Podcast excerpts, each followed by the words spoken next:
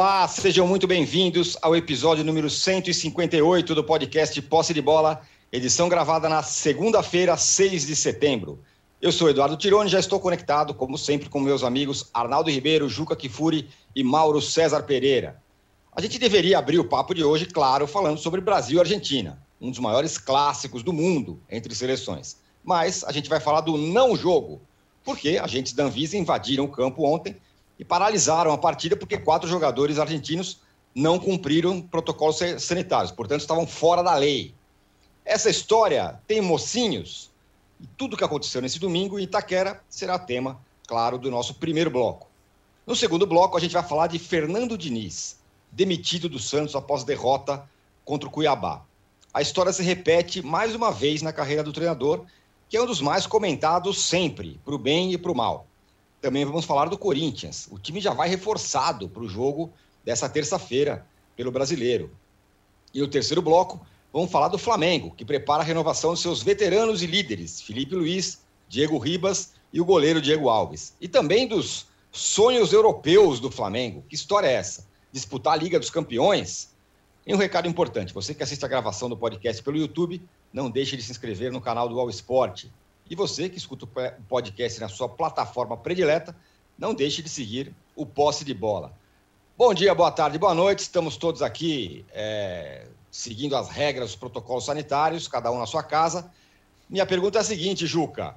Não teve jogo, mas mico realmente não faltou, né? Um vexame mundial do jogo ser paralisado com cinco minutos de, de, de bola rolando. Quem são os bandidos e quem são os mocinhos dessa história, Juca? Os mocinhos, bom dia, boa tarde, boa noite. Os mocinhos somos nós, como você disse, estamos cumprindo os protocolos todos das autoridades sanitárias. Não estivemos na Grã-Bretanha nos últimos 14 dias e, portanto, podemos né, até circular pelas ruas, desde que com máscara e evitando aglomerações. Eh, no episódio de Itaquera, não tem. Não tem mocinhos, porque, evidentemente, a Anvisa falhou ao não tomar todas as medidas que deveria ter tomado na sexta-feira, quando os, os, argentinos chegaram ao Brasil. Evidentemente, os argentinos eh, também, ao omitirem né, canhestramente a situação de quatro de seus jogadores, eh, também falharam. E tivemos né, a apoteose na interrupção do jogo, né, um jogo já com seis minutos em andamento. Uh, não dá para você tirar ninguém e dizer este aqui salvou a pele. Né? É claro que a lei tem que ser cumprida, isso aí é fora de qualquer discussão, mas também é claro que a gente precisa descobrir, e este é um trabalho que vai ser o trabalho que falta né, para nós da imprensa fazermos, descobrir quem foi do governo que autorizou né, eh, numa conversa, ao que tudo indica, a vida entre a CBF, a Comebol e o governo, né, que os quatro eh, pudessem ir a Itaquera e pudessem jogar. Falta a gente saber eh, quem foi o responsável por isso. Fosse nos tempos do Caboclo, a gente desconfiaria do presidente da República, que tabelava com o Caboclo a ponto de terem feito a Cova América no Brasil como fizeram. Agora, nós estamos diante de um espetáculo mundial de irresponsabilidade. Né? Uh, Fala-se já que a tal variante Mu foi trazida para o Brasil. Que nome, né? hein? É, ah, realmente, para o gado não, tá, não, tem, não, tem, não tem nome mais adequado do que essa variante. Né? É, mas os colombianos teriam trazido esta variante durante a Cova América. Né? Mas, ao mesmo tempo, as autoridades sanitárias inglesas não têm dúvida em dizer que o final da Euro uh, em Londres disseminou a pandemia uh, na cidade. Uh, o Tóquio está em estado de alerta e as autoridades japonesas dizem que por causa das Olimpíadas, e é assim a humanidade vai vivendo de irresponsabilidade em irresponsabilidade, porque o show não pode parar. Né? Então, pegar os quatro também como os bodes expiatórios, num país em que o presidente da República não respeita as recomendações sanitárias e também a Anvisa não faz nada em relação a isso, é uma coisa que nos deixa todos profundamente envergonhados e frustrados. Mas olha, âncora, eu não queria de jeito nenhum, mais uma vez, numa segunda-feira, uh, criticar a sua pauta. Mas... Mas, o fato, mas o fato de você não mencionar que teremos um derby para decidir o campeonato de futebol brasileiro feminino entre Corinthians e Palmeiras. Mais uma vez.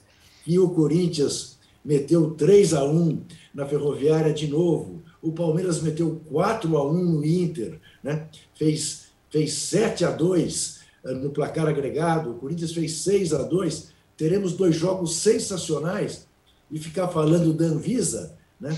É como diz meu amigo Roberto Vieira, é, cujo texto eu publiquei agora há pouco no blog. Quem Anvisa, amigo é. O fato é o seguinte: o Juninho Portenho, que tinha ido tão bem ao conseguir a liberação dos jogadores argentinos na Premier League, foi muito mal ao trazê-los para o Brasil com essa, com essa omissão absolutamente descabida de não mencionar que eles estavam na Inglaterra, eh, dentro do prazo da quarentena, coisa que de resto todo mundo sabia. Pois é. é falaremos então no segundo bloco ainda da final feminina, Juca, prometo. Ah, muito bem, parabéns. Ô, Mauro, você mesmo escreveu sobre isso, eu também escrevi, muita gente falou tal, sobre essa história de, de, de, de, de uma história sem mocinhos, né? Todo mundo tem sua parcela de culpa e tal. Minha pergunta é, como é que como explicar a coisa ter chegado nesse ponto? Do teve lá três, quatro dias para os caras serem deportados, sei lá o que tal, e aí é necessário que o cara da Anvisa entre no campo durante o jogo para interromper o negócio. É um negócio, é um mico mundial, né? É, pelo menos a gente pode reviver o doutor Eurico Miranda, né? Aquela entrada em campo do. Qual, alguém sabe o nome daquele rapaz lá, de boné e de colete da Anvisa? É, né? o cara ele, chegou chegando. Né? O cara é um destemido, né? Ele adentra o gramado, sabe que não pode pisar no campo de jogo, né? Só os atletas, o árbitro, tal. ninguém mais pode entrar. Antigamente os repórteres entravam em campo para é entrevistar os jogadores, né?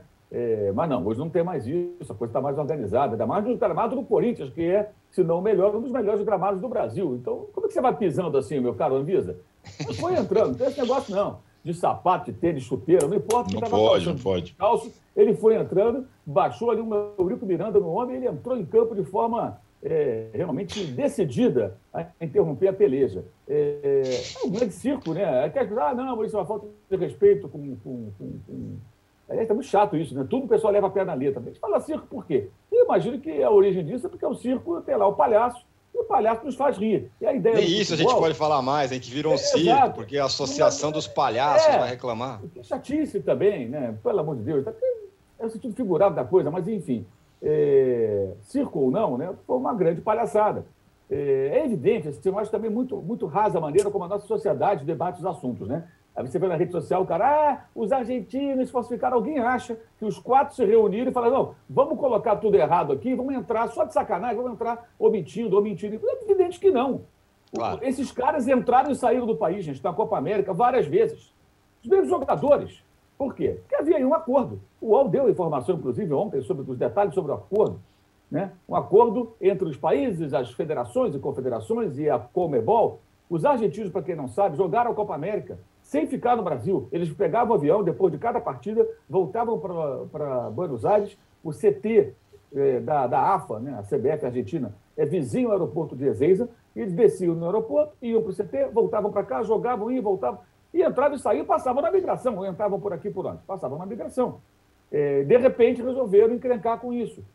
Se eles estão errados, óbvio que eles estão errados, não tem nem que discutir isso. O cara é, falsifica ou coloca informações falsas é, num formulário de entrada em qualquer país, é óbvio que o cara está errado. Discutir isso é uma, um desperdício de tempo, é falta do que fazer. A questão é todo o contexto que envolve isso. Por que, que caras mais do que conhecidos, todo mundo sabe que eles jogam do futebol inglês, né, não novidade nenhuma, entraram sexta-feira no país, foram até a sede do Corinthians, lá na Fazendinha, no Parque São Jorge, onde fizeram algumas atividades de academia, etc. e tal. No sábado, no final da tarde, começo da noite, estiveram na Neoquímica Arena o perfil da seleção argentina oficial na, na, no Twitter e outras redes sociais publicou fotos dos jogadores fazendo o famoso reconhecimento de gramado. Não tinha ninguém da Anvisa.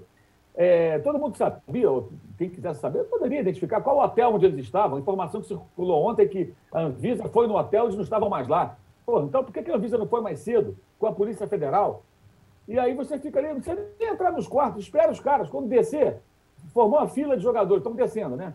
Os caras lá da delegação. Entrando no ônibus. Tal, vou entrar no ônibus. Ô, por favor, senhor, bom dia. Quem é? Sou eu, foi por gentileza. É, senhor Martins, chama os caras e fala: olha, tem duas opções. Ou vocês vão pegar um avião agora e vão voltar, deportados para a Argentina, para a Inglaterra, lá para onde, né? Ou então vocês vão ficar nos seus quartos, não podem sair do hotel, aguardando que a delegação, após a partida, passe aqui o ônibus ou um veículo qualquer para levar vocês para o aeroporto e que vocês vão embora. Gente, se a questão é de saúde pública, já está tudo errado. Porque se esses caras são ameaças à, à, à saúde é, é, do, dos brasileiros, né? Porque vieram da Inglaterra, sei lá de onde, então eles ficaram circulando sexta-feira, ficaram circulando no sábado, no domingo. Então, realmente, qual é o mocinho dessa história? Yeah. Quem é que está certo? Então, discutir que eles estão errados, é óbvio que estão errados. Se você falsifica ou, ou, coloca alguma informação errada, orientado por alguém, por iniciativa própria, é claro que você está errado. Nenhum de nós pode chegar em outro país e colocar a informação errada ali. Né? Você está errado, óbvio que está errado. A questão é todo esse contexto. Né? E a, o próprio presidente interino da CBF dava entrevista depois do jogo, é, se posicionou ao lado dos argentinos. Por quê? Porque Exatamente. eles têm um acordo. Eles têm um acordo, é óbvio, não vai ser evidente, gente. Então, o que, que aconteceu afinal? Por que esse show todo nesse momento? Né? Por que toda essa, essa, essa pataquada? E o futebol que foi vítima. Porque o futebol, a gente vê tanto jogo ruim de eliminatória, quando tem a chance de um jogo um pouquinho melhor, né? Tem o Messi e o Neymar e tal. O Neymar não está fora, não importa. Messi contra Neymar. Os caras são companheiros, agora podem se enfrentar. O Brasil perdeu em casa a final da Copa América, então, né? Isso já estava sendo vendido lá para o Galvão Bueno como a grande revanche. Até o vôlei enfiaram no meio lá para criar um clima de Brasil e Argentina, aquela bobagem é toda, coisa mais chata, Entrou meu Deus vôlei. Né? Entrou vôlei, futebol de 5, de, de 8, de 10, de 34, não importa. Tentaram empacotar tudo para criar uma grande atração e, de repente, o negócio não aconteceu o jogo, pô. É, é, esse que é o problema. O futebol é que é sacaneado, o futebol é que é vítima. Agora, é, por que, que não fizeram isso antes? E aí você pega a portaria, né? Deixa eu pegar o número dela aqui. É a portaria.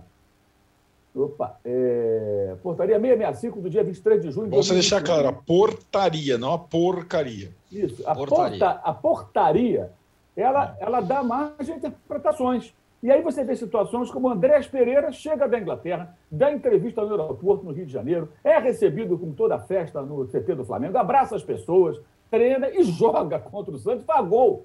Esse cara não cumpriu 14 dias. O William chega da Inglaterra, é tratado como grande reforço que é do Corinthians, e é festejado, e está ali perto das pessoas. Festa de aniversário do clube. Exato, não ficaram em isolamento, porque o quarentena é o quê? O bonitão. Não, ficaram em agrupamento. Isso, fica lá num quarto, tudo. Se, o cidadão sair daqui e for para a Inglaterra hoje, vai ter que ficar 14 dias no hotel e pagar a conta, amigo. Pega um avião aqui e vai para lá agora. Se você entrar no país, ó, tá legal, você veio do Brasil, você vai ficar no hotel e você vai pagar a conta. Em Libra, claro. A 7 alguma coisa ali. Vai ficar no hotel 14 dias. Ou sei lá qual o tempo que eles vão determinar para você ficar em quarentena. Eles não cumpriram. Aí você vê ali que os clubes né, é, é, se agarram a, ao item 3, se não fala a memória agora dessa portaria, mas ela dá margem a várias interpretações. Ontem eu conversei com uma infectologista é, é, e perguntei sobre isso. Ela falou: não, a portaria tem o propósito de determinar que todos os cidadãos brasileiros ou estrangeiros têm a obrigação de cumprir a quarentena. Falei: é, mas existem itens aqui que dão margem de interpretação. Então ela nem, nem é, digamos assim, categórica é, é na sua redação, ela dá margem a isso. Então tudo isso é uma grande bagunça, é um negócio realmente patético. E o que, é que vai acontecer agora? Né? Poderiam nem jogar nada. Não joga. Joga esses pontos no lixo, dá para o Brasil, para quem quiser, porque não vai mudar. Os dois vão se classificar. Alguém tem dúvida que o Brasil e a Argentina vão se classificar para a Copa do Mundo? Se o Brasil Mauro. 1 a 0 a Argentina ficar fora da Copa. Não vai ficar fora da Copa. O Brasil não Mauro, você sabe o tá que, que é, na verdade? Isso é uma sabotagem que eles fizeram contra o posse de bola. Porque perceberam, perceberam que o posse de bola tinha criado um novo quadro de grande sucesso o ratão de bronze. É, está sendo disputadíssimo. Acabamos com o suspense do ratão de bronze. O ratão de bronze da semana, exatamente. É, exatamente. outra. É, é isso. Criar um ratão de bronze, de bronze master agora. Porque... Ratão de prata, de ouro. Agora, o que eu acho mais incrível, assim, é, é, é a forma também rasa como o assunto é tratado. Não é tão simples, gente. Tem um torcedor, ah, não, porque eles erraram. Claro que eles erraram, não tem nem que discutir. Se você preencheu errado, você não está certo, pô. Vai estar tá certo? Olha, eu preenchi aqui errado, mas eu estou com a razão. Não, óbvio que você não está com a razão. Mas não se trata só de um golpinho. Ou alguém acha que os argentinos vão ser trouxas de tentar, na marra, ah, vamos entrar lá com os quatro no peito e na raça e vamos jogar. É evidente que não. E a imprensa argentina já dá uma outra versão, né? Ontem mesmo, logo no momento do rolo lá, o Clarim já publicava que é, é, eles confiaram no acordo, um acordo que, é claro, a, deveria é, esse é o ponto. Por isso levaram os quatro jogadores. Então, por que, que não fizeram antes? Por que, que a Anvisa não foi antes? É claro, o Juca falou bem aí. É, o, o, presidente da República é, faz um passeata, bom, motociata, parece ser mais, ninguém falou nada. E uma série de personagens, tem ministro que passeia do shopping sem máscara, essa coisa toda, pessoas que deveriam ter referência e não, não são, né? Nessa, nessa situação toda. Aí o problema é porque os quatro argentinos um grande show, né? uma grande pataquada. Né? É, é um domingo terrível para o futebol, que saudade do Brasileirão. É, ó, você que está acompanhando essa, essa, essa podcast ao vivo, tem uma enquete aqui no, no chat que faz a seguinte pergunta: qual decisão deveria ser tomada para Brasil e Argentina? Argentina perde por WO, Brasil perde por WO ou um jogo remarcado em nova data? Então vocês podem votar aí. Por enquanto está com a Argentina perde por WO com 50% das preferências e o jogo remarcado 40%. É, quero passar a bola para o Arnaldo, só quero falar o seguinte: é, que entre o preto e o branco existe uma enorme zona cinza. Então, quando a gente fala, é como eu falei, eu tuitei ontem, que já pensou esse protocolo sanitário rigoroso na Copa América, como seria? E aí já teve nego falando que eu sou mito, que eu sou contra a Anvisa. E é claro que eu não sou, mas é, é claro que se tem que se ponderar. É muito fácil falar assim: os argentinos foram malandros e tentaram fazer coisa na marra. Só, só um louco fazia, faria isso. Os caras não tentaram na mão grande. Claro que tinha um acordo prévio, ou uma tentativa de acordo, ou uma, uma, uma sinalização de acordo para os caras fazerem isso. Isso é evidente. E é, ter criticado é, a falta de protocolo da Copa América, que parece claro para todo mundo, não significa ser contra a Anvisa. É só um cidadão comum olhar e falar assim: mas como é que os caras paralisam esse jogo aqui? que aparentemente não tem ninguém contaminado, e quando tive, tinha 50 jogadores contaminados, teve jogo na Copa América. Não é estranho isso? Mas bola para frente. O Arnaldo, é... o Messi ele chegou a dizer que os jogadores não sabiam do que estava acontecendo. Será mesmo possível que esses jogadores. A gente sabe que jogador de futebol é uma figura muito alienada de tudo, mas será que eles não sabiam que estava rolando essa, essa confusão? Olha, Tirone, companheiros, antes do Messi, aqui é, fresquinha a posição da FIFA é, sobre o que aconteceu. Opa. Você disse o que a enquete, se vai ter WO, se vai perder pênalti, perder pontos, perder pênalti não, não sei, perder ponto, ter outro jogo, quando vai ser outro jogo, mas a posição da FIFA agora há pouco é a seguinte. A FIFA lamenta as cenas anteriores à suspensão da partida entre Brasil e Argentina pelas eliminatórias sul-americanas para a Copa do Mundo FIFA 2022, que impediram milhões de torcedores de desfrutar de uma partida entre duas das mais importantes nações de futebol do mundo. Os primeiros relatórios oficiais da partida foram enviados à FIFA. Essas informações serão analisadas pelos órgãos disciplinares competentes e uma decisão será tomada no devido tempo. Ou seja, sabe-se lá quando. Nada. É, agora, é, posto isso, passando para os jogadores, antes de chegar nos jogadores, no Messi, no Neymar, etc e tal, evidentemente e o Juca citou situações pelo mundo afora, esportivas, o Mauro outras. O esporte, durante a pandemia no mundo, e sobretudo na América do Sul, ele está funcionando na base do acordão. Só assim ele está funcionando. É então, teve um acordão na Copa América, tem um acordão para as eliminatórias sul-americanas, em que as delegações, nesse entre e sai maluco de países, viagens, com 40 membros em cada avião, ele só pode ocorrer na base do acordão. Então o Brasil foi jogar no Chile é, e pelas eliminatórias no meio de semana, ganhou 1x0 gol do Everton Ribeiro, e ali se formou uma base Flamengo que ia ser repetida no Brasil e Argentina. Sabe-se lá quando vai jogar de novo esse time? O Brasil, a delegação brasileira, não cumpriu exatamente o protocolo que o cidadão comum brasileiro entrando no Chile cumpre. Certo? Os caras entraram lá, tiveram testes X, Y, jogaram, voltaram são um regime, é um regime de exceção para o esporte para poder mover 40 para cá, 40 para lá. Isso a todo jogo, todo momento, toda viagem, toda competição. Então, o Brasil e a Argentina aqui teria essa situação.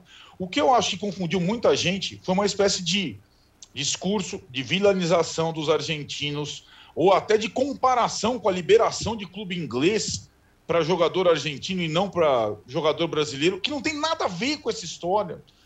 Os jogadores argentinos que atuam na Inglaterra voltariam para a Inglaterra depois da segunda partida, há tempo de lá cumprirem a quarentena em outros locais até reforçarem seus times no prazo devido. A preocupação dos clubes ingleses era com a volta a tempo dos jogadores para eles disputarem a Premier League e a Champions League. Não tem nada a ver liberação de jogador é, de um país ou de outro. E aí tem a norma interna de cada país. E acho que os companheiros explicaram muito bem que, evidentemente, e isso ficou claro no pronunciamento da Comebol e, sobretudo, da CBF, existia um acordo esportivo para que os quatro jogassem. Todo mundo estava sabendo. E os quatro, evidentemente, também, como disse o Mauro, ao preencherem de forma errada é, propositalmente o, o, relatório sanitário, foram instruídos a fazer isso pela, é, a, pelos dirigentes argentinos e tudo mais.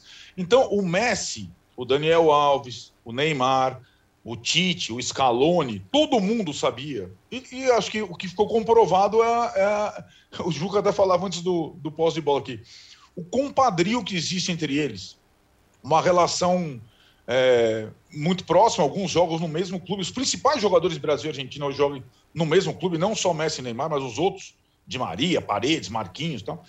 E os treinadores ali, os caras queriam jogar, porque eles sabem que é, marcar uma próxima data para jogar esse tipo de jogo vai ser difícil nesse calendário maluco, eliminatórias longuíssimas e tudo mais. E aí tem a situação que faltou combinar com alguém. E o faltou combinar com alguém me soa estranho esse, uh, esse digamos, esse show à parte, é, com a partida já em andamento, sendo que os caras estão aqui. Eu sabe, tem até um moleque que eu conheço que furou a, o bloqueio lá do segurança para dar um abraço no Messi e tirar uma foto com ele. Todo mundo sabia onde os caras estavam, onde os caras iam treinar, onde os caras iam jogar e que o, o ônibus. Vocês já foram, né? Na saída de um hotel com um ônibus de delegação indo para o estádio. O ônibus fica parado ali umas 5 horas. Aí liga o motor, fica lá. Aí começa aí um, dois. É só parar ali na porta e falar: vocês não vão sair daqui, se fosse o caso, com esses quatro jogadores. Ponto. Mas não. Aliás, Arnaldo, eu nunca entendi porque que o motor fica ligado o tempo todo. Eu também é para não, ter o, o, risco de, de, sei lá, de uma falha na partida, ter que empurrar. Isso já aconteceu também em alguns, sabe? Já fica lá tudo prontinho, aí é só. Mas fica ligado um tempão mesmo, né? Queimando fica. Fica, fica. Então, Agora, olha, é, pode falar. É, não, é, é, é, que o, o, Coronel Siqueira é que eu acho que achou a melhor solução. Ele acaba de publicar ah. uh, nas redes sociais, Coronel Siqueira. Esses argentinos cometeram crime sanitário, mentiram para as autoridades sobre a Covid, falsificaram documentos, deem logo o ministério para eles. É isso. É um é pouco boa, isso. Boa, é, boa. Exato. Juca, vou fazer uma provocação para você, tá? Você gosta desse tipo de provocação. Em outros tempos, a CBF não teria mais poder para contornar isso?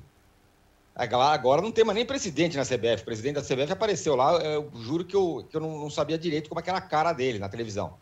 É, porque lembremos outros, outros momentos em que teve algum, alguma questão de lei e a CBF conseguiu contornar. Talvez o caso mais famoso, famoso é o tal do voo da Muamba que os caras chegaram da Copa do Mundo e falaram assim: ah, então a gente vai ter que liberar esse negócio. E liberaram. Em Sem outros dúvida. momentos, a CBF não tinha mais força ou tinha pessoas com mais poder para resolver uma parada dessa? Não que seja certo resolver na, no, no jeitinho, mas em outros tempos talvez se resolvesse. Mas, aliás, esta foi a nota oficial, e agora não é do Coronel Siqueira, é do nosso presidente afastado, o senhor Rogério Caboclo, disse que o que aconteceu é o retrato do desgoverno que há dentro da CBF, da volta dos corruptos e dos desorganizadores, né, que estão tentando botar por terra tudo de bom que ele fez para o futebol brasileiro. Que com ele isso não teria acontecido. E é ah, como eu disse no meu comentário. Ele pegava o telefone e ligava para o presidente da República e combinava uma rachadinha como fizeram para fazer a Copa América aqui. Ué, não foi assim? Ele não ligou para o presidente da República e o presidente da República imediatamente autorizou o ministro da Saúde a permitir que houvesse a Cova América no Brasil? Foi desse jeito. Aliás, você não acha estranhíssimo que até agora não haja uma declaração do ministro Queiroga? É, é Apenas. Né? É. é. um negócio de doido. Aqui é óbvio que, a, que a, a, ordem foi dada e, e, que os argentinos tinham consentimento para fazer o jogo, e é evidente. Resta saber quem foi que deu essa ordem e que sequer avisou a Anvisa. Ou se avisou, ah, acharam depois de fazer, criar um caso. Né? Na teoria das conspirações, já há quem diga que isto foi só uma maneira de dar uma cutucada a mais no governo argentino. Eu não acho que passe por aí. Mas é, é, uma coisa nebulosa toda. Né? É, são os usos e costumes aos quais, infelizmente, nós brasileiros estamos habituados no Brasil. O André Luiz, o Juca, ele explica aqui para você e para o Arnaldo, que são os ignorantes sobre mecânica de, de ônibus, que os ônibus ligado, ônibus ligado é para manter o ar condicionado e, o, e ar para os freios não falharem, oh, entendeu? Então pode aí, queimar rapaz. combustível, tal, não é legal queimar combustível, mas tem uma questão de segurança aí. Obrigado aqui ao André Luiz que mandou André, esse para gente. André, lhe agradeço muitíssimo. Você tem toda a razão, faz todo o sentido do mundo, todo o sentido do mundo. Principalmente a questão do ar condicionado, freio menos importante. O ar condicionado é essencial. é essencial. Eu tô muito bem. Tá certíssimo você. Muito obrigado Entendeu? pela aula. Então, toda vez que vocês saírem de carro, vocês liguem o carro um pouco antes, para não falhar eu os Eu faço isso. Freios. Quando vou viajar, eu faço isso. Eu fazia às vezes nos anos 80, com esse carro a álcool. Que afogador. O afogador, tinha que ficar 10 minutos esquentando. Exato. O, o, o, o, Mauro, em novembro, aqui no Brasil, teremos o Grande Prêmio de Fórmula 1. É, certo? Sim, Ué. com o público. Acho que eu, eu, não, eu não sei exatamente, com o público, eu não sei exatamente quanto, mas eu diria que metade do, da, da, das pessoas ligadas à Fórmula 1 entre pilotos e, e, e mecânico e todo mundo. Vem na Inglaterra. Os caras vêm na Inglaterra, porque tem várias equipes na Inglaterra. Vão ter que criar um outro protocolo para aliviar o negócio, para esse, esse negócio acontecer, né, Mauro? Aí dirão porque senão que... não tem corrida. Aí dirão que tudo foi acertado antecipadamente, né? É como se o mais bizarro disso é o seguinte: a Anvisa não deve ser um órgão político, né? E sim voltado para especificamente para questões sanitárias, saúde. Ponto. É, por que essa diferença de, de tratamento ou, ou, de entendimento com relação a brasileiros e estrangeiros? E o que justificaria, né, adiante, como deverá acontecer, um ajuste que permitirá que uma quantidade enorme de, de estrangeiros, moradores na Inglaterra, ou gente que passou por lá, etc., é, entra no país. Sem contar o público. Ontem tivemos a corrida na Holanda, mais uma corrida é, com o público lotando o autódromo, né? É, de novo, dizer, como tem acontecido nos países lá onde a vacinação já, já avançou bastante. É, e a ideia inicial que é isso, né? é ter público. É, seria, será provavelmente o primeiro evento com, com, com carga máxima, ou algo próximo disso, né? Na, na, nas arquibancadas e demais é, instalações do autódromo, no caso, do, do, do local onde acontece a competição. Então, eu acho que vão dizer isso, vão dizer que, ah, não, mas aqui nós acertamos tudo antes e tudo. É, combinou com o vírus e tudo, né? Combina até com o vírus, né? Esse vírus é um vírus realmente impressionante, que ele é capaz de olhar até passaporte. Né? Inglês, não pode. Brasileiro, ah, vai lá no Corinthians, vai lá no Flamengo, joga que está tudo bem. Cara, isso, é, isso, é, isso é o fim da picada. Isso é o fim da picada. Isso é um negócio não tem a menor cabimento. Essa porcaria, eles tinham que hoje revisar esse texto e tentar explicar o que, que é isso. Eu não vou ficar lendo os trechos aqui, porque é um saco, mas qualquer um pode acessar e ver que ela, ela é extremamente confusa e dá realmente brecha para você entender que, não, que o brasileiro não tem que passar por essa quarentena, os demais sim. Fala, João. Mauro, você, você sabe quem já foi presidente da Anvisa, não? Você falou que a Anvisa não deve ser um órgão político. É, não deveria, né? Sabe quem já foi, Mauro? Você, você talvez não saiba ou tenha esquecido, senão você jamais diria uma coisa dessa. Agnello Queiroz já foi, já foi ah. presidente da Anvisa, Mauro. Rapaz. É. Aliás, aliás é, é, é, muito versátil também esse, esse personagem. Muito, muito, muito. muito versátil. Versátil é uma boa, boa palavra. Versátil.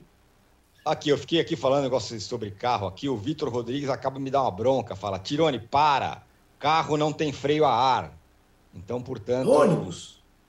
É, não, mas é que eu falei que eu, eu coloco. Eu tirando do centro do afogador.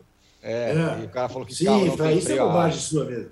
Não, e você também não tem nada de, de Fórmula 1, porque o pessoal da Brabham, da Lotus, esses pessoal pode vir.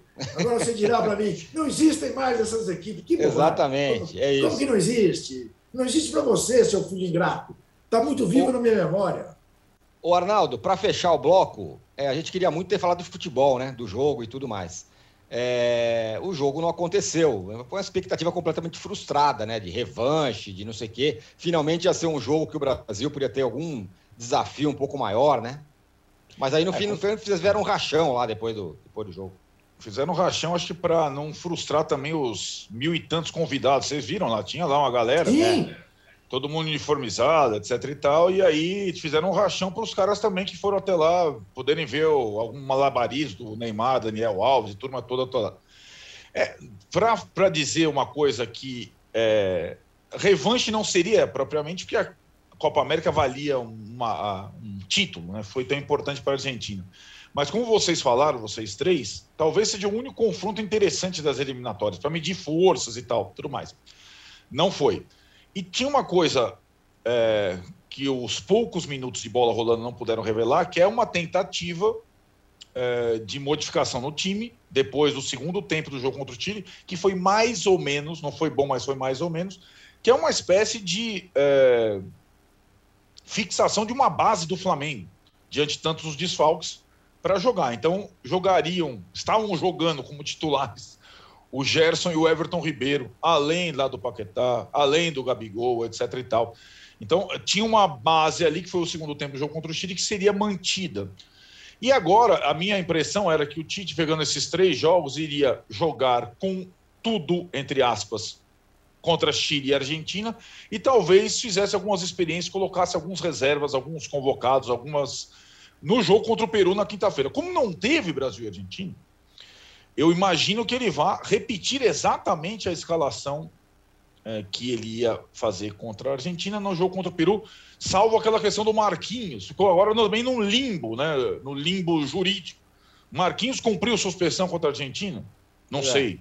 Jogo valeu? Não sei. Perguntei aqui para a FIFA, depois desse comunicado esclarecedor, se o Marquinhos pode jogar contra o Peru. Talvez seja a novidade, se ele puder jogar, mas é, de várias convocações. Ah, fulano do Bragantino foi convocado. Não ia jogar ninguém, ia jogar essa turma toda. A chance de ter alguma estreia, alguma coisa, seria contra o Peru, mas eu imagino agora que essa. E aí é de se notar o seguinte: não deixa de ser importante a atuação, se for boa, desse time base barra Flamengo na seleção brasileira para as próximas partidas. Porque o time do Brasil, do Tite, do meio campo para frente, ele não foi, é, digamos, nenhum momento envolvente nesses últimos anos todos. E ele vem procurando alguma, alguma fórmula. E aí, sinceramente, tem uma, acho que tem uma discussão válida. Uh, o Neymar uh, não tem conversa, mesmo gordinho. O Casemiro não tem conversa, mesmo gordinho. a parte de trás também não tem conversa, a defesa. Agora, do meio campo para frente, o nível de atuação ou o nível dos jogadores que atua, por exemplo, no Flamengo, com o nível dos jogadores que atua no exterior, é uma boa discussão. Ah, é, aí vai ficar falando, é, daria outro posse de bola. Ah, mas o Gabigol não funcionou lá na Europa, jogar aqui é muito fácil. Eu não estou nem entrando nessa discussão, porque o que vale para um time é se o, a reunião de alguns jogadores produz alguma coisa criativa. E a reunião de alguns jogadores do Flamengo produz alguma coisa criativa. Pelo entrosamento, pelo. Então, o, é, mesmo o Gerson jogando fora de posição, o Everton Ribeiro também, o Gabigol lá de marcador de lateral, como disse o Mauro. É... Jorge Henrique. Jorge Henrique, o Jorge Henrique do Tite. O Jorge Henrique canhoto do Tite. Quando esses caras se aproximam, sai alguma coisa. E talvez, se a exibição contra a seleção peruana do Cuevita e do Guerreiro se for boa, talvez isso sirva sim para outras, para as próximas, sabe? Então não é a partida parece inútil em termos de classificação, mas como o time está meio um deserto de ideias há algum tempo do meio campo para frente, essas partidas são importantes. E Brasil e Peru vai ser uma partida importante nesse aspecto. Muito bem. Bom, É, fechamos aqui o primeiro bloco, passamos a limpo o mico de Brasil e Argentina. A gente vai voltar em um minuto. Likes, likes pra... randômicos. Likes randômicos pedido, exigimos aqui para o Juca, para falar do treinador que perca ou ganhe. É, a gente está sempre falando dele, não só a gente, como todo mundo. Fernando Diniz, demitido do Santos. E vamos falar também do Corinthians, que joga nessa semana provavelmente já com alguns reforços, hein, dos, dos graúdos que chegaram aí. Já voltamos. 21 dias são suficientes para mudar um hábito? Segundo a teoria, é o tempo que o cérebro precisa para interpretar um novo hábito com um padrão estabelecido e torná-lo automático. A cada episódio, nós vamos conhecer um participante que tem uma grande missão a ser cumprida ao longo de 21 dias. E é claro que eu vou ficar de olho em tudo que rola. Assista Desafio Aceito com Thelma Cis no YouTube de Universa. Depois de mostrar como o PCC se tornou a maior facção criminosa do Brasil, a série Primeiro Cartel da Capital chega à segunda temporada. Agora, o foco são as disputas pelo comando do tráfico internacional. Os novos episódios estão no Wallplay e no YouTube de Move.doc. Você já conferiu a programação do canal UOL? É ao vivo, né? O melhor do nosso conteúdo ao vivaço para você, 8 horas por dia. No UOL Play, no YouTube, no Facebook, no Twitter. Vem com a gente! Estamos de volta para o segundo bloco do episódio 158 do podcast Posse de Bola. Vou, o Fernando Diniz foi demitido depois da, vitória, da derrota do Santos no, no fim de semana para o Cuiabá. O time não vence há um, há um, certo tempo e o Diniz foi demitido. Estão falando até de Carilli no Santos, mas essa é uma outra história.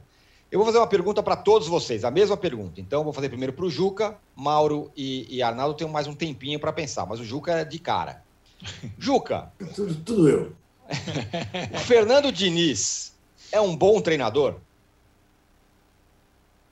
Fernando Diniz é um treinador que talvez devesse se limitar a trabalhar em categorias de base para incutir uma maneira de jogar que é interessante, sem dúvida nenhuma, que é diferente, que é ousada, mas que ele até por até hoje, embora tenha já passado por grandes times e com grandes elencos, mas até hoje não teve na mão sei lá, um material como tem o Flamengo para apresentar, de jogadores todos qualificados, não pode tentar executar as ideias dele num Santos, por exemplo, que evidentemente precisa jogar no modo segurança e não no modo ousado, porque no modo ousado o Santos vai cair.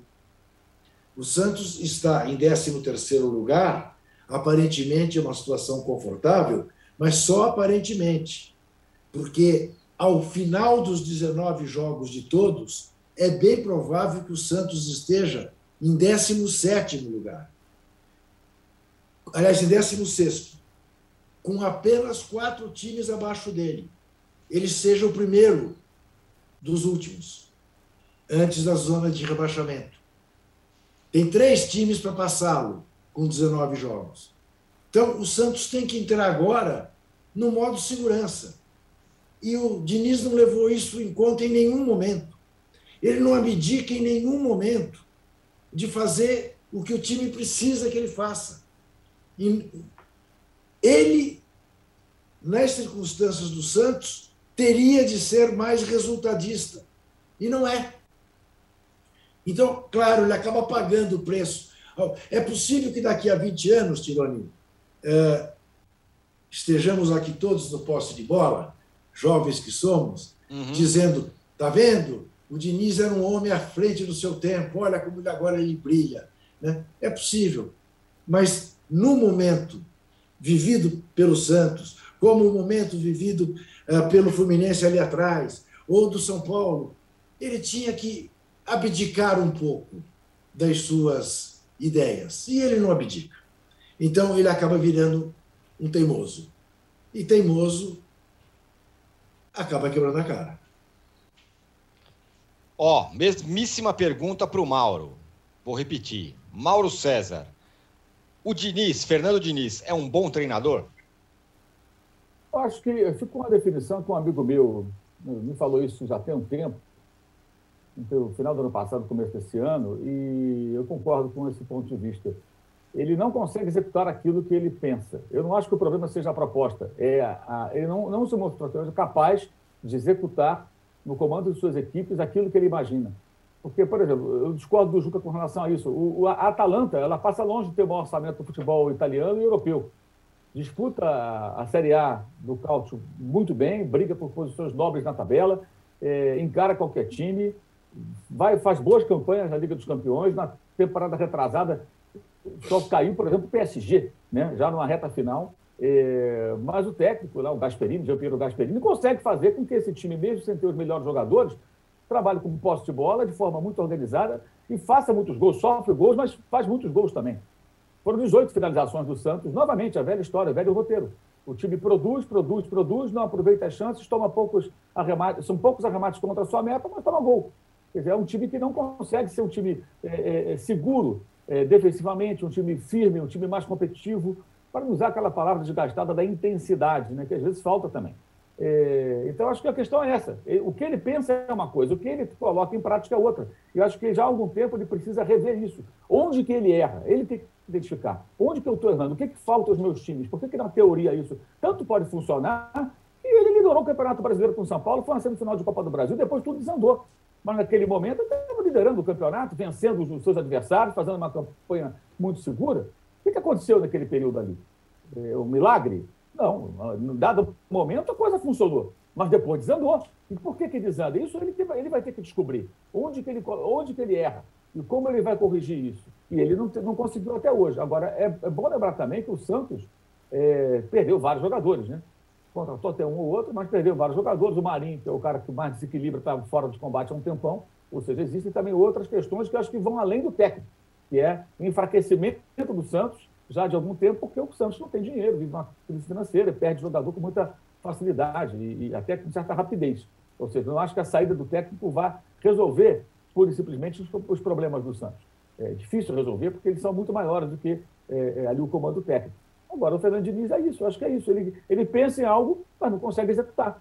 Na teoria, o que ele pensa, legal, bacana, mas não funciona. Com ele não funciona. Com outros treinadores funciona, dá certo. Né? É, é, a, a, é, não é um caso de um exemplo. A gente já viu times aqui na América do Sul, por exemplo, jogando Libertadores, Sul-Americana, que vêm organizados, que jogam de forma organizada, jogam com posse de bola, que não, não, não comprometem, que são competitivos. Então, acho que o problema não está na forma de jogar, está na capacidade ou não de você fazer com que aquele time jogue da maneira que tem que jogar, da maneira certa, é, o que nem sempre acontece. Ontem a gente viu, por exemplo, o Uruguai tomar um gol da Bolívia, né, numa saída de bola errada. Mas como era o Oscar Tabara, a gente não vai falar que foi a saidinha, que o Arnaldo tanto gosta. Mas aí o Diniz aí é a saidinha. Porque assim, os times têm que saber sair jogando, gente. Isso não é uma criação do Fernando Diniz. Não dá para jogar futebol dando chutão 90 minutos. Até porque a gente não para pensar, mas se você prestar atenção, muitos gols sofridos pelo time do chutão acontecem por conta do chutão. Se devolve a bola, devolve a bola, devolve a bola, o adversário recupera, inicia um ataque, outro ataque, uma hora sai o gol. Então você tem que. O, o, desafio do técnico não é fazer dar chutão, isso aí qualquer Zé Mané manda. É você conseguir organizar um time para sair jogando, para ser organizado, conseguir é, estar bem agrupado, é, não, não, deixar enormes espaços, que é uma coisa que o Tostão sempre chama atenção, entre a defesa e o meio-campo, aqueles buracos imensos por onde jogadores rápidos deitam e rolam em cima de defesas de times brasileiros. Então tem uma série de questões aí. Agora, o Fernando Diniz ele não consegue, essa é uma constatação, tá? na minha opinião, ele não consegue executar o que ele pensa. Porque é óbvio que ele não pensa, vou entrar lá, vou montar o time, vou perder 18 gols e vou tomar 2 a 1 e vou perder o jogo. Não, ele pensa o contrário. Eu vou entrar lá, vou, ter volume, vou criar e vou vencer o jogo. Não acontece. Isso houve no Atlético, no Fluminense era demais até, no São Paulo também houve, e agora aconteceu de novo no jogo que ele caiu. O time finalizou mais, segundo tempo foram 12 finalizações. Aí bete a bola na área, o Pelelton foi lá e pimba. Gol, 36 anos do Elton, que a torcida chamava de Pelelton até outro dia, e é. o Cuiabá ganhou o jogo. Agora, o um detalhe interessante, o Cuiabá bateu o Palmeiras, bateu o Santos, tem feito jogo duro com várias equipes. Quando o Flamengo foi lá e ganhou de 1 a 0, e no segundo tempo o Cuiabá melhorou, mas teve uma só chance clara de gol, foi um pandemônio. da Flamimimi. Eu queria lembrar isso. A Flamimimi queria arrancar as calças pela cabeça, porque o, porque o Cuiabá criou uma situação de, de, de, gol. O Cuiabá tem vários jogadores cascudos, com passagem por times, passagens por times importantes, vários aqui de times de São Paulo, times grandes, né? E, e entre eles o goleiro, o, o Walter, por exemplo. Né? O, Elton é mais um, o Cleison é outro, tem um monte deles ali, né? O William, tem vários jogadores aí que são rodados. E o time meio que se ajustou ali e ele consegue ser competitivo dentro das suas possibilidades. E tanto que tem conseguido ótimos resultados fora de casa, agora vencendo em casa também. Dessa sequência. Venceu o Palmeiras fora, agora venceu o Santos em casa. Né? Mas aí a Flamengo lá atrás achava que estavam jogando contra o pior time do mundo. Não era, já era um time que estava se ajustando e que consegue ser competitivo. Né? Agora, eu não acho Esse... que todo mundo tem que ser igual o Jorginho, que é um técnico muito pobre de repertório. Não gostaria do meu time. Né? Mas para o Cuiabá tá bom. Só que o Santos é maior que o Cuiabá. Né? É diferente, bem maior que o Cuiabá. Esse Fala, argumento, esse, não, esse argumento do Mauro de não, de não conseguir aplicar aquilo que pensa, vale também, é verdade isso, para fora do campo, né? Porque ele dá belas entrevistas sobre o tratamento humano que o jogador merece uhum. e faz o que fez com o Tietchan, né? Quer dizer, ele se perde também no temperamento na beira do gramado, né? Ele tem muito é. ainda a refletir e aprender, sem dúvida nenhuma. Arnaldo, você agora. Fernando Diniz é um bom técnico? Nunca foi. É, e acho. Não, nunca foi mesmo. E acho que a gente. Ele pode ser um técnico diferente e chamar a atenção, mas não é, é, E acho que as passagens dele pelos quatro clubes que hoje estão na Série A, Atlético Paranaense, Fluminense, São Paulo e Santos, bem observadas, comprovam que ele não é um bom treinador. Ele é um treinador diferente. E por isso ele chama atenção. Também diferente na beira do campo, como o Juca falou. É, é, digamos, descontrolado e tudo mais. É, e acho que as passagens deles e as saídas, fora o São Paulo, que ele ficou mais tempo, deu um recorde ali, são muito parecidas. É, eu acho que a questão do São Paulo, lembrando, deve-se muito a também a situação da pandemia, a falta de público no estádio, que permitiu que ele, depois de alguns fracassos retumbantes daqueles que o torcedor não perdoa, pudessem ser, é, digamos, esquecidos para ele continuar e até fazer aquela campanha no brasileiro que o Mauro destacou. Essa situação, eu, os companheiros falavam, eu lembro muito do Fernando Diniz jogador e acho semelhante. O Fernando Diniz jogador era uma grande promessa, sempre foi. Era considerado o melhor jogador de São Paulo do, do estado do sub-20. Jogou no Palmeiras, jogou no Corinthians, é, mas não conseguiu ser no profissional o jogador que ele prometia. Então ele era uma promessa como jogador e segue sendo uma promessa como treinador. E invariavelmente acontecem com os clubes dele o que aconteceu agora com o Santos. O time começa a perder, perder é, conjunto, confiança, a cabeça, é, a relação dele com os jogadores vai se deteriorando e ele sai ou com o time na zona de rebaixamento ou às portas da zona de rebaixamento. Foi assim no Atlético, no Fluminense e no Santos não foi no São Paulo, é verdade, mas também por conta dessa questão da pandemia. O São Paulo tinha sido eliminado pelo Mirassol, que juntou um catado no Morumbi pelo Paulista e certamente não resistiria o Diniz se tivesse público no estádio. Por isso que eu volto a esse, a esse ponto. Não sei se ele continuar tendo grandes oportunidades como ele teve é, nesses últimos anos, uma sequência incrível para quem não teve nenhum resultado. E aí a gente pode discutir como o Mauro falou lá, ele lembrou desse Flamengo e Cuiabá, em que o técnico do Flamengo era o Rogério Senna assim, é, como o Fernando Diniz é, de vez em quando, comparado a treinadores como o Rogério Senna, como outros dessa geração, que já ganharam muita coisa, que já conseguiram resultados. O Rogério Senna é campeão brasileiro, campeão lá no Fortaleza, campeão... e os caras meio colocam no mesmo nível que o Fernando Diniz. Não é. O Fernando Diniz não tem o que apresentar. Sabe quando você vai lá e manda um currículo para alguém, olha, eu fiz tal coisa, eu fiz tal coisa. Ele não tem. Ele não tem resultado. E o futebol é resultado. Lamentavelmente, para quem não gosta de resultado, é resultado. Outros técnicos da geração dele começaram depois, já têm resultados. Né? Então, acho que o Fernando Diniz, e acho que até a revisão de alguns conceitos, de certa forma, de leve estava acontecendo no Santos. Não tinha mais saidinha suicida toda hora, até porque o nível dos jogadores não era o mesmo. Mas algumas coisas, jogar sem volante, é, encrencar com o jogador é, capitão do time mais instruidor, o Alisson, que vai embora. É, coisa, jogar de peito aberto contra todo mundo. Tomar gol, tentar, jogar sem zagueiro. Essas coisas continuam e acabam normalmente em derrota. E a carreira do Fernando Diniz como treinador tem mais derrotas do que vitórias. Simples assim. Né? Eu não sei se o caminho é uma outra função no futebol, como sugeriu o Juca, ou recomeçar a carreira por um time mais modesto, como ele fez com o Aldax, tentando fazer outra, bolar outra fórmula de sucesso que ele não atingiu como treinador de equipes profissionais. Muito bem, Juca, para fechar esse bloco, eu quero saber do Corinthians. Pode ser que nesse jogo desse meio de semana o Corinthians é, já tem aí um esboço do super time, né? O Corinthians joga amanhã, não é isso? Isso, exatamente. Isso. À noite. Contra o Juventude. Juventude. Em Itaquera, o palco Itaquera. da palhaçada de ontem. Exato. Há quem diga, é uma maldade, que confusão policial em Itaquera não é novidade. Isso não é verdade, é uma maldade. E a seleção brasileira, sempre que jogou lá, ganhou. Eu estou muito ansioso por ver esse novo time do Corinthians. É, abstraindo todo o resto, se é possível, é claro que estou ansioso. Eu outro dia escrevi um pequeno texto sobre isso. Como está sendo difícil para o democrata corintiano viver esses dias. Porque você fica muito dividido, com um sentimento de ambiguidade.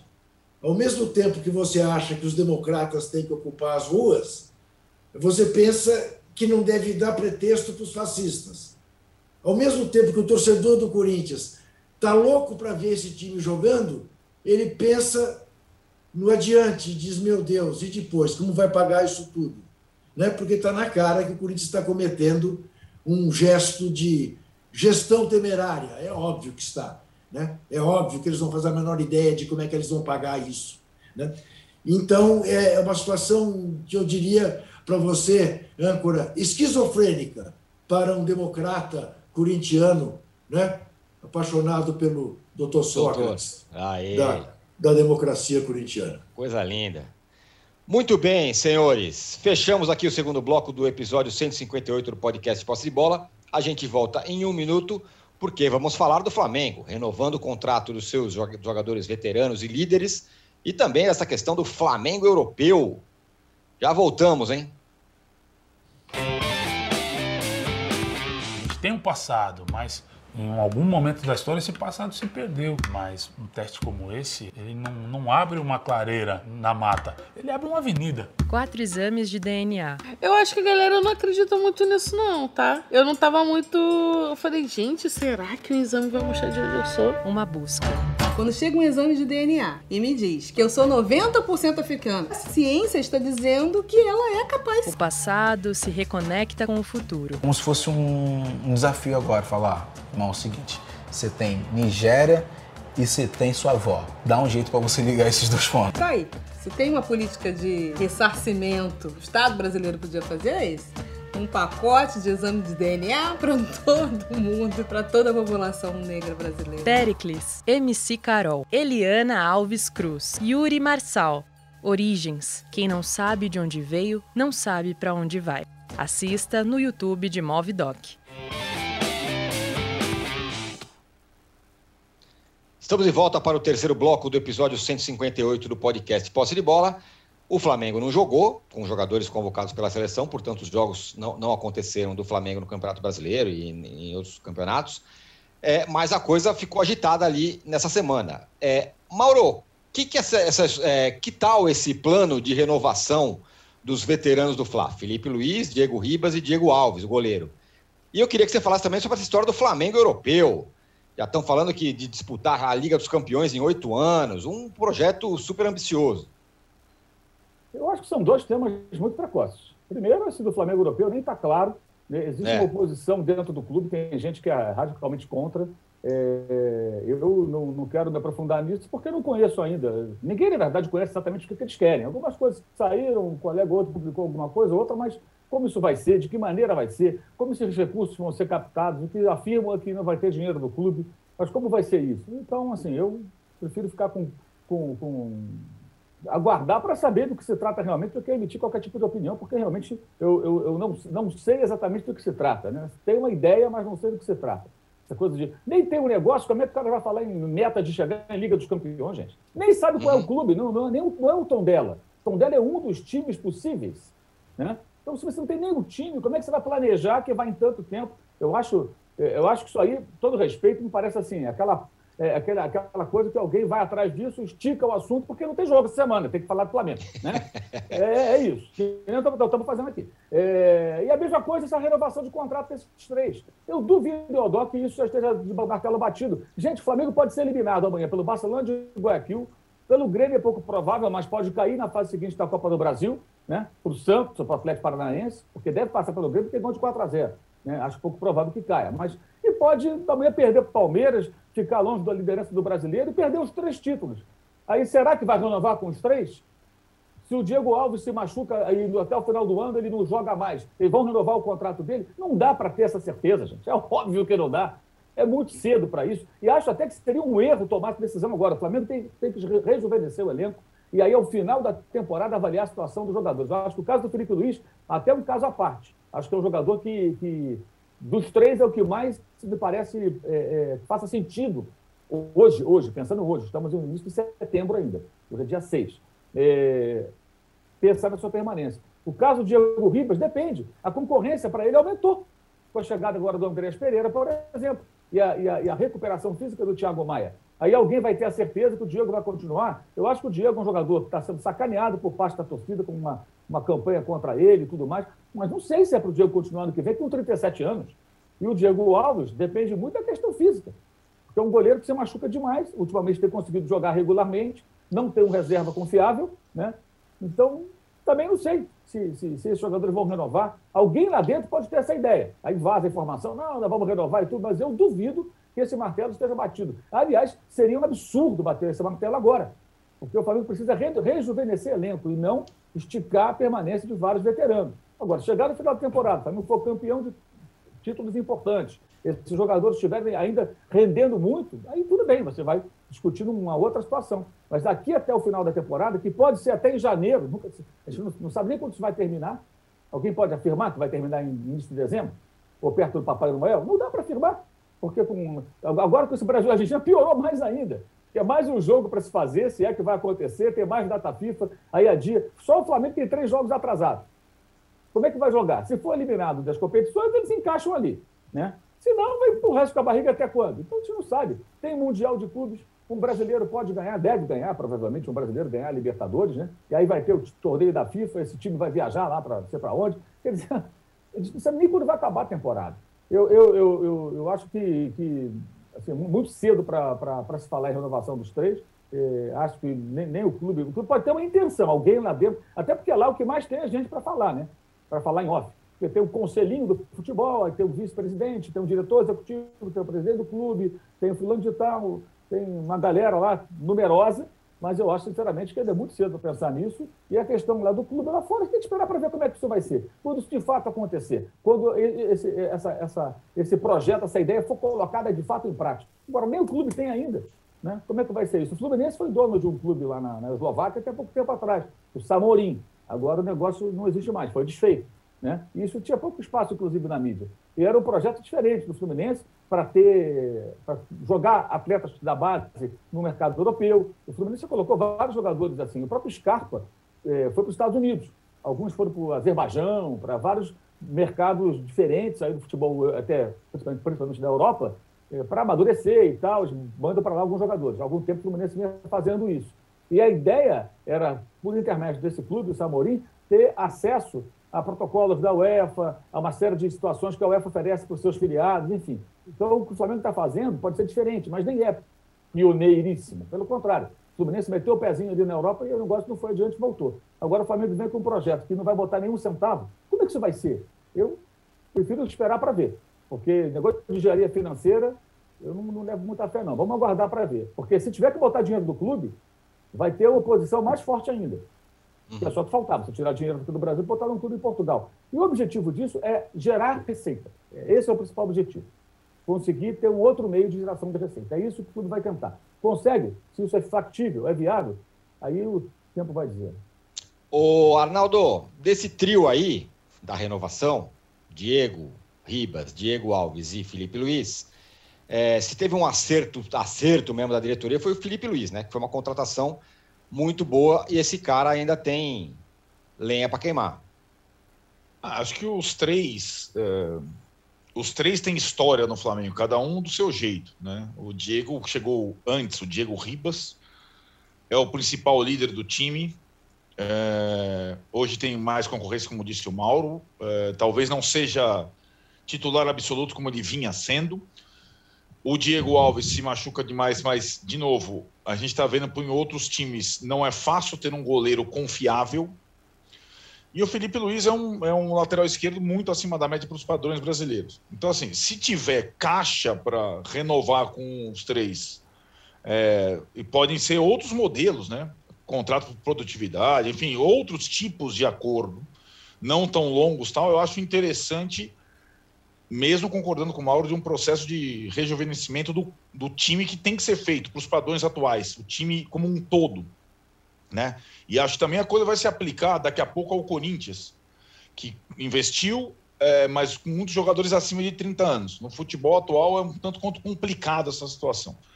E acho que essa, essa discussão, ela, ela meio que, quando vai chegando perto do fim do contrato de um ou de outro, ela surge e tal, sobretudo quando o time não joga, é isso mesmo que o Mauro falou, sobretudo quando o time não está jogando, aparece a situação. Eu fosse dirigente do Flamengo e tivesse dinheiro para tal, eu renegociaria, mas manteria os três jogadores. Tivesse essa situação. É, mas é uma questão, eu não tenho noção do orçamento do Flamengo. O que eu acho é que o Flamengo, é, assim como o Corinthians, a gente acabou de falar, em campo ele pode ter novidades é, interessantes nas próximas rodadas. Lembrando que o próximo jogo do Flamengo, tá, parece que está longe, não está não. O próximo jogo do Flamengo é domingo contra o Palmeiras no Allianz Parque, na primeira rodada do segundo turno do Brasileiro, vale muito. E como eu disse ali no bloco da seleção, é muito provável que o Everton Ribeiro, o Gabigol, etc., comecem jogando contra o Peru na quinta de noite no Recife. Antes era uma possibilidade, agora é quase certeza. Então eles vão chegar, não sabe se lá como, para atuar contra o Palmeiras numa rodada. Ainda bem que vai voltar o brasileiro. A primeira rodada do segundo turno tem Palmeiras e Flamengo, São Paulo e Fluminense, Fortaleza e Galo. Tem muita coisa boa. Atlético Goianiense e Corinthians, a revanche, Juca, na primeira rodada do segundo turno do brasileiro. Ainda bem que o brasileiro vai voltar no final de semana que vem. Juca, você ficou devendo o seu plá é, sobre a final do futebol feminino. Eu esqueci de te perguntar no outro. Não, mas já estamos estourando, 10 e 5. É, tudo bem. Hoje a gente pode estourar dois minutos. Ah, é? Não, é. olha, dois belos jogos, tanto a vitória do Palmeiras contra o Inter, como a vitória do Corinthians contra a Ferroviária. E tudo que o futebol feminino precisa é o estímulo das rivalidades né, históricas. Perfeito. E vamos ter uma final de campeonato brasileiro, a primeira final do Palmeiras, Corinthians não, né? O Corinthians luta pelo, pelo tricampeonato uh, da, da, do Campeonato Brasileiro. Mas vai ser muito legal. O último jogo com o mando do Corinthians, dia 26 de setembro. Dia 19, jogo de ida com o mando do Palmeiras. Vai ser muito legal. Você pode ter certeza que teremos forte audiência na televisão, né? quem sabe até já dentro da irresponsabilidade completa que vivemos com o público nos estádios. Né? E trazemos os quatro argentinos para assistir aos jogos exatamente. como convidados especiais.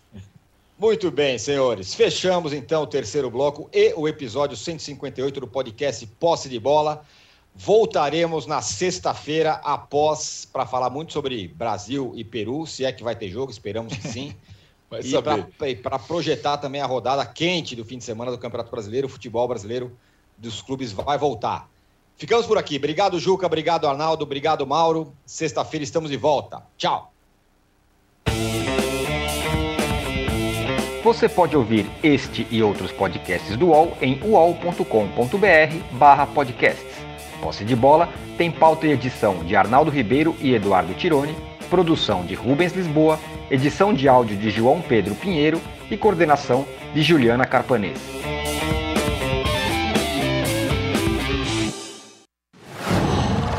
Qual?